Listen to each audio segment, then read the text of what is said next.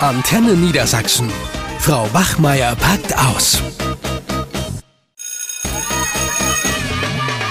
Antenne Niedersachsen. Frau Wachmeier packt aus. Moin, moin. Moin. Heute spreche ich mit meinem Lieblingskollegen Herrn Müller über das Thema Schulbegleiter. Sind sie ein Fluch oder ein Segen? Und für mich sind sie momentan nur Fluch, denn mir gehen sie gehörig auf den Wecker. Ich habe ja jetzt gerade Vertretungsunterricht in der Grundschule gemacht und ähm, da hätte ich am liebsten alle drei Schulbegleiter rausgeschmissen, weil sie ständig den Unterricht stören, dazwischen quatschen, den Schülern alles vorsagen, mich auch noch korrigiert haben, weil ich irgendwie nicht die richtige Aussprache im Englischunterricht hatten. Also ich bin richtig genervt und frag mich, was es überhaupt für einen Sinn hat, wenn die dabei sind und dann irgendwie so störend agieren. Hm, ja, ich kann das verstehen. Also ich habe da auch gleich noch ein paar kleine Anekdoten zu, zu erzählen. Ich bin mir nicht so sicher, ob ich sie jetzt pauschal pauschal als Fluch äh, beschreiben würde. Ähm, ja, zwischen Himmel und Hölle gibt's ja auch immer noch irgendwo das Fegefeuer. Und ich glaube, genau da sind die Schulbegleiter. Ähm, man sollte vielleicht unseren Zuhörerinnen und Zuhörern kurz sagen, Schulbegleiter sind Personen, die Kindern zugewiesen werden, die einen besonderen Bedarf haben, also einen Förderbedarf in aller Regel im Bereich geistige Entwicklung oder ähm, körperliche motorische Einschränkungen. Und diese Schulbegleiter sind dafür da, eigentlich, dass sie die Kinder im Schulalltag unterstützen. Das ist die eigentliche Idee. Aber es ist immer auffälliger, dass Schulbegleiter dieser Arbeit kaum nachkommen oder die halt irgendwie falsch interpretieren. Die agieren dann nicht unterstützend, sondern sie nehmen den Kindern alles an Arbeit beispielsweise ab. Und das ist halt nicht die Idee einer Schulbegleitung. Und was du gerade beschrieben hast mit Unterricht stören und so, das ist halt ein absolutes No-Go. Kannst du das nochmal ein bisschen genauer erzählen? Inwiefern haben die denn deinen Unterricht gestört? Und warum waren es drei? Das hört sich auch nach sehr vielen Leuten an. Du, ich hatte sogar schon fünf bei 16 Schülern. Und das, was du gerade gesagt hast mit den Aufgaben, da steht auch noch drin, ich habe nämlich auch ein bisschen recherchiert, dass sie nicht die Aufgaben des Lehrers übernehmen sollen.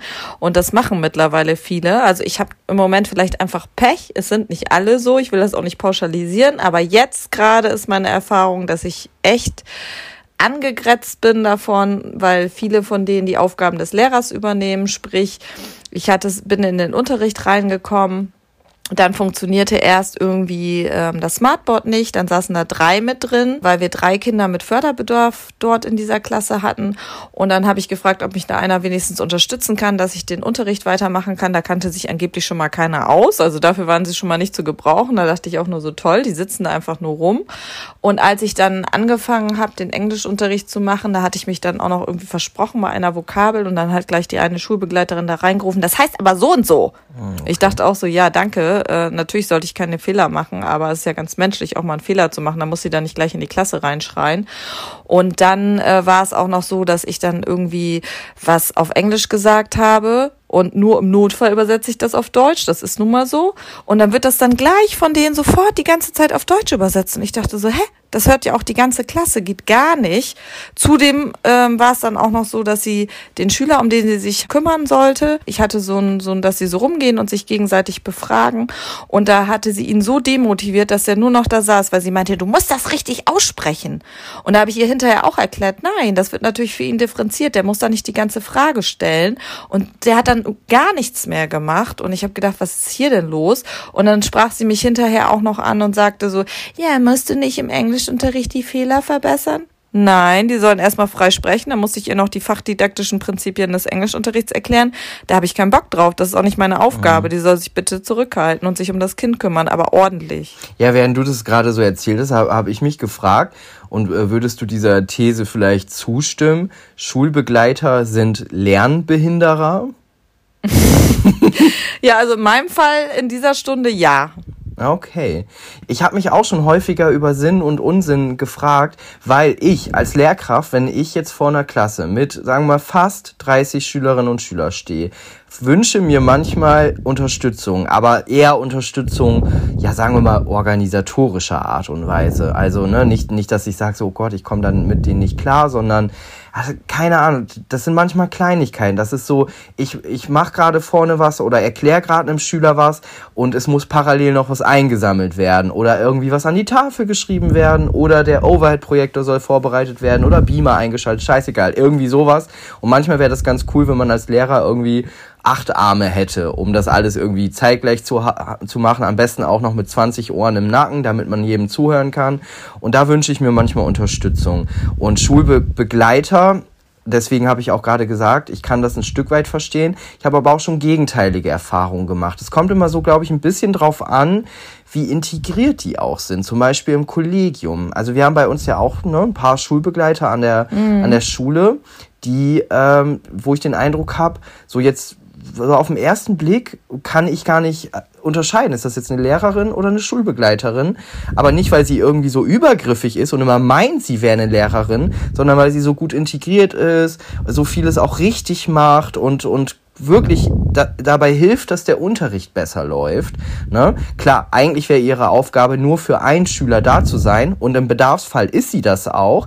Aber wenn der Schüler gerade keinen Bedarf hat, dann erkennt sie das und bietet dann ihre Hilfe beispielsweise mir an. Und dann kann ich ihr sagen, du, pass mal auf, äh, Schülerin Y hat da auch gerade Schwierigkeiten, kannst du ihr vielleicht mal helfen? Und dann geht sie nicht bei mit verschränkten Armen sagen so, nee, das ist aber nicht meine Schülerin, ähm, aber das, was du beschrieben hast, das kenne ich auch. Und, ne, das, ich frage mich, gibt es da nicht irgendwie so eine, so eine ja, Qualitätssicherung oder so, dass man denen mal ein bisschen genauer auch auf die Finger schaut?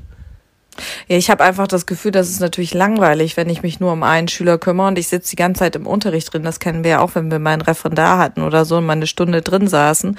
Und dass die natürlich dann auch anfangen, mehr Aufgaben zu übernehmen. Und das mag einigen Lehr Lehrkräften auch recht sein. Also das mit den Mappen austeilen, das machen die dann auch. Ne? Dann werden die Mappen ausgeteilt oder ein Buch gegeben oder so. Aber da wird auch auf eine Art und Weise diszipliniert. Ich hatte das letztens auch mit einem Schüler, die äh, hat auch eher so diese Bestrafungs Methoden angewandt. Die hat dann gesagt, du rechnest das jetzt.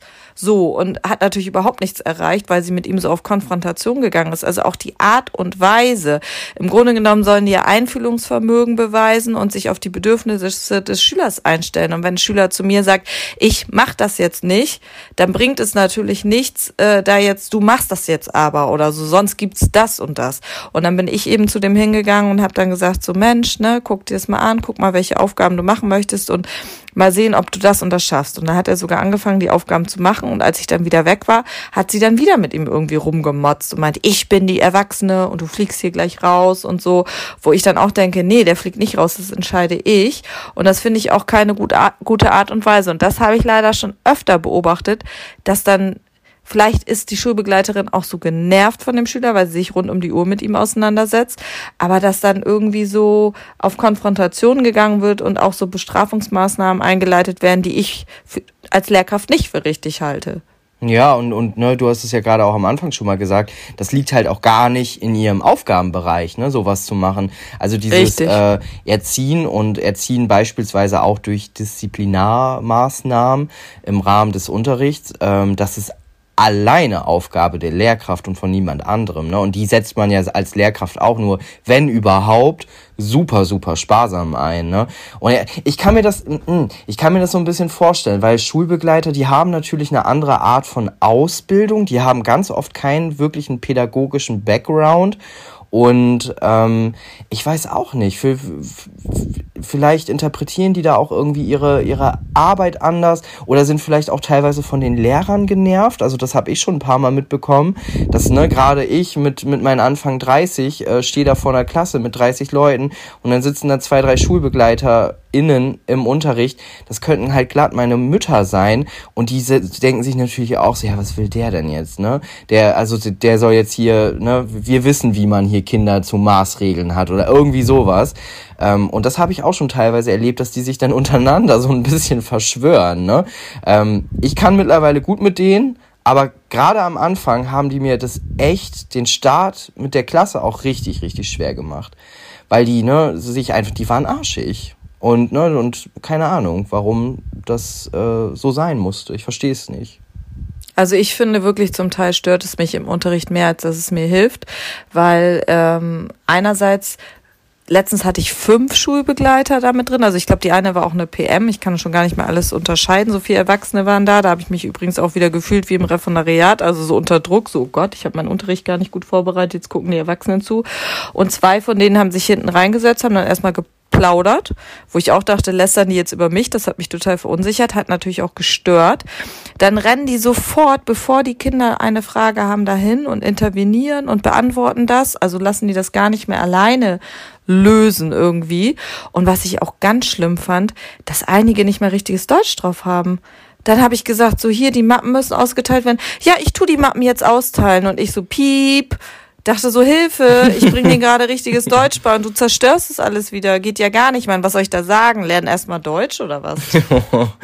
ja, ja, das ist halt, ähm, sagen wir mal so, wir als Lehrkräfte, also zumindest ich für meinen Teil und ich weiß es auch äh, sonst außer von Förderschullehrkräften, ähm, dass man in aller Regel nicht darauf vorbereitet wird, ähm, mit anderen Menschen im Unterricht zusammenarbeiten, sondern auch das ganze Referendariat ist ja schon da, darauf ausgelegt, du und die Klasse, ne, das muss funktionieren. Das lernt man, das macht man so. Jetzt auf einmal kommen nach und nach immer mehr weitere Erwachsene dazu mit ganz unterschiedlichen äh, Backgrounds, also auch was die was die Ausbildung betrifft.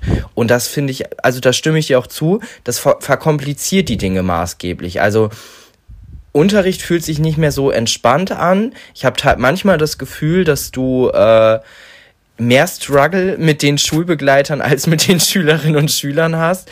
Und spätestens da muss man ja sagen, da irgendwie irgendwas läuft da nicht ganz rund.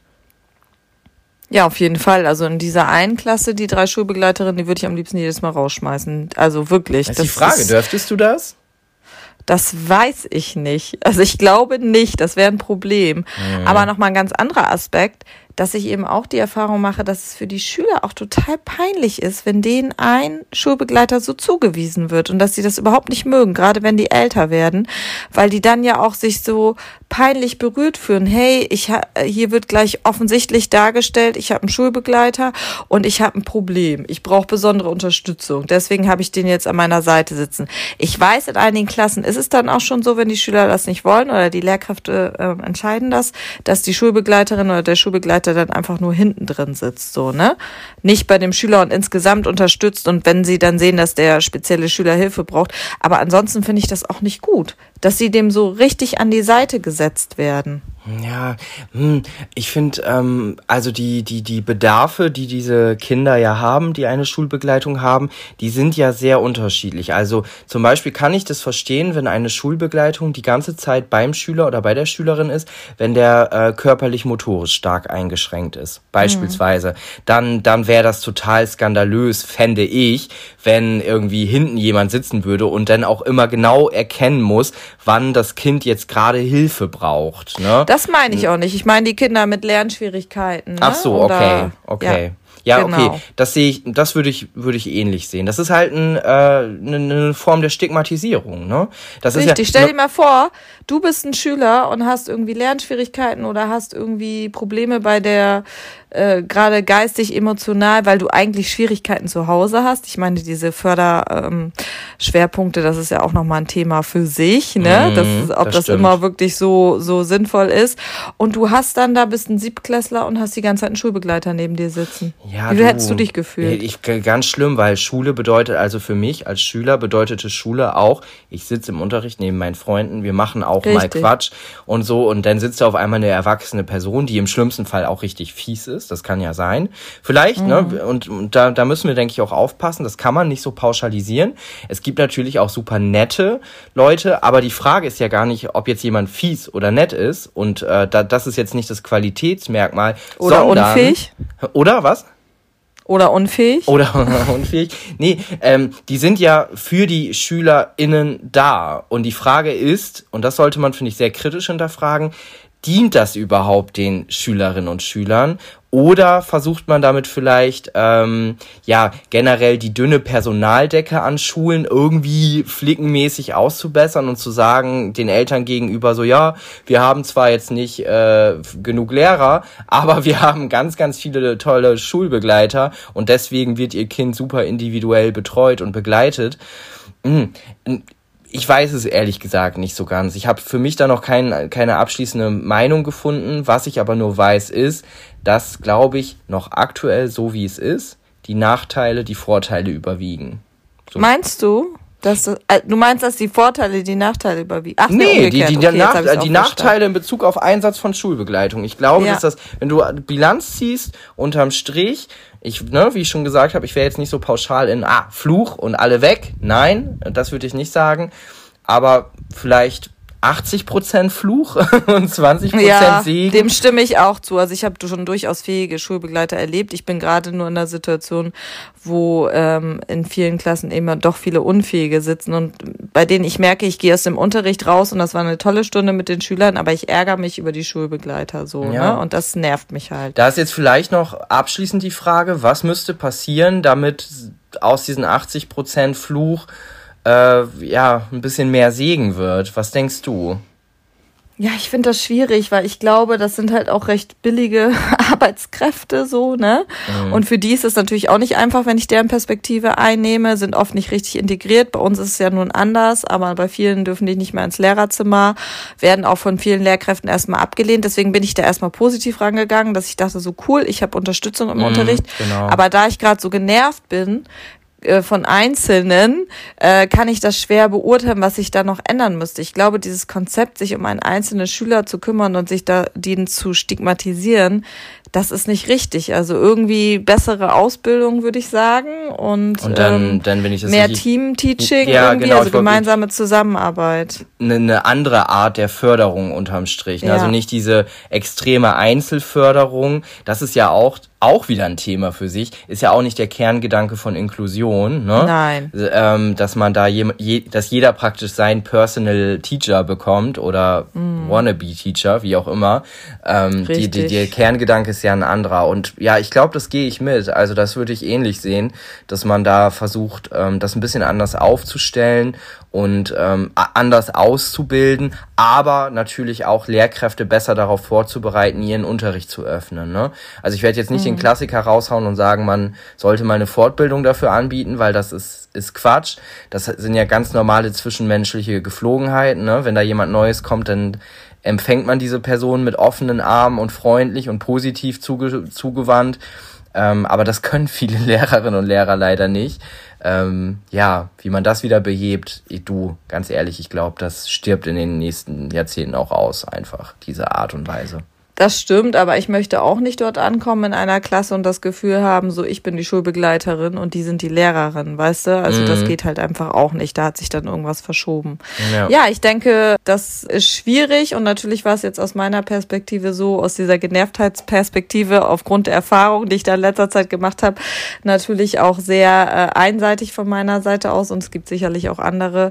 Aber ich denke, dass insgesamt da noch dran zu arbeiten ist. Ne? Das können wir so feststellen. Ja, unbedingt. Und das ist ja, ist ja auch das, was du erzählt hast. Das ist ja auch eine Seite von, von vielen. Ne? Und das von mhm. daher, du, da hätte ich kein schlechtes Gewissen. Wie gesagt, ich sehe es auch unterm Strich sehr skeptisch. Vielleicht nicht ganz so krass wie du, aber auch nur, weil ich gerade akut nicht so betroffen bin wie du.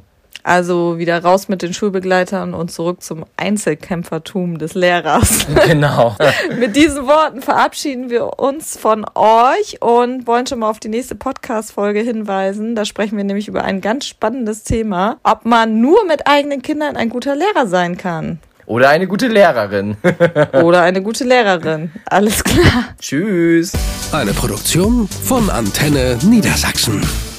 Euch hat dieser Podcast gefallen? Dann hört doch auch Hunderunde. Profi-Tipps vom Hundecoach. Ebenfalls eine Produktion von Antenne Niedersachsen.